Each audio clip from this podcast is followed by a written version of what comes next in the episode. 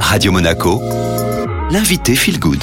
Et votre invité aujourd'hui, comme toutes les semaines, c'est Sonia Stellati. Bonjour Sonia. Bonjour Julia, bonjour tout le monde. Vous êtes notre florithérapeute avec nous euh, chaque jeudi sur Radio Monaco. On parle de la gestion des émotions grâce aux fleurs de bac. Vous êtes spécialisée hein, puisque florithérapeute. Et aujourd'hui, on va parler de l'indécision. Imaginons Sonia qu'une personne ait trop de choix et qu'elle se sente du coup désorientée dans l'égarement ou encore la dispersion. Quelles fleurs vous pouvez conseiller? L'avoine sauvage, la plante de la vocation, va vraiment aider à y voir plus clair et à prendre des décisions dans ses choix de vie. Elle va permettre de quitter voilà cet égarement, cette dispersion pour aller vers le succès et oser développer ses talents en étant soi-même. L'incontournable de l'indécision, c'est bien sûr euh, l'hésitation. Sonia, lorsqu'on est face à deux possibilités, qu'on a du mal à choisir, qu'on hésite et qu'on a peur de regretter son choix, ça peut d'ailleurs provoquer euh, des changements d'humeur, une certaine instabilité émotionnelle. Quelle fleur va pouvoir nous aider La sclérante, la plante du discernement, elle va aider à trouver ce discernement, cette lucidité pour avoir la résolution de faire le choix en acceptant l'éventualité de se tromper.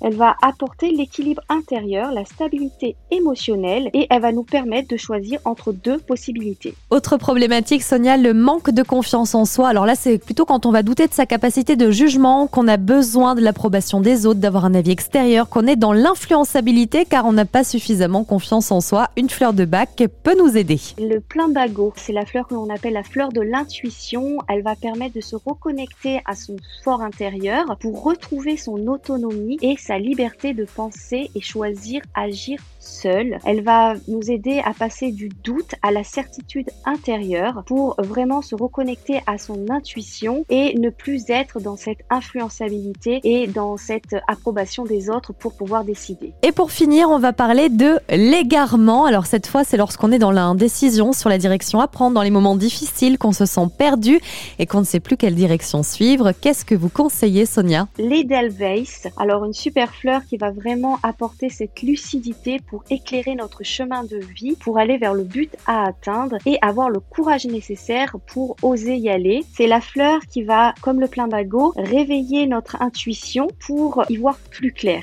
Et c'est une fleur aussi que l'on utilise pour harmoniser les relations sentimentales et conjugales, pour tisser un cocon protecteur et pour retrouver de la chaleur dans ses sentiments. Merci beaucoup Sonia et puis je vous dis bien sûr à la semaine prochaine. À la semaine prochaine, merci.